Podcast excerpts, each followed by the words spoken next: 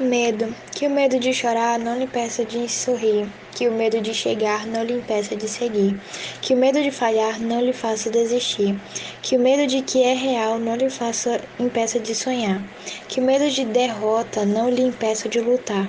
E que o medo do mal não lhe impeça de amar. Que o medo de cair não lhe impeça de voar.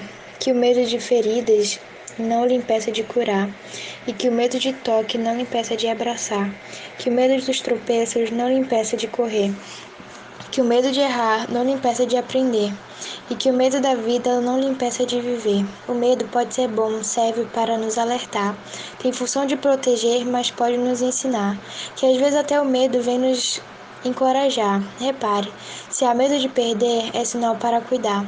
Se há medo de desistir, é sinal para tentar. Se há medo de ir embora, é sinal de ficar. Se há medo de maldade, é sinal de amar. Se há medo de silêncio, é sinal de falar. Se o silêncio insistir, é sinal para cantar. Se há medo do escuro, é sinal para iluminar. Se há medo do, de um erro, é sinal para caprichar. Se há medo, meu amigo, é sinal para enfrentar. Toda coragem precisa de um medo para existir, uma estranha dependência complicada de sentir. A coragem se levanta vendo o medo de cair. Use sempre a coragem para se fortalecer e quando o medo surgir, não precisa se esconder. Faça seu próprio medo, tenha medo de você.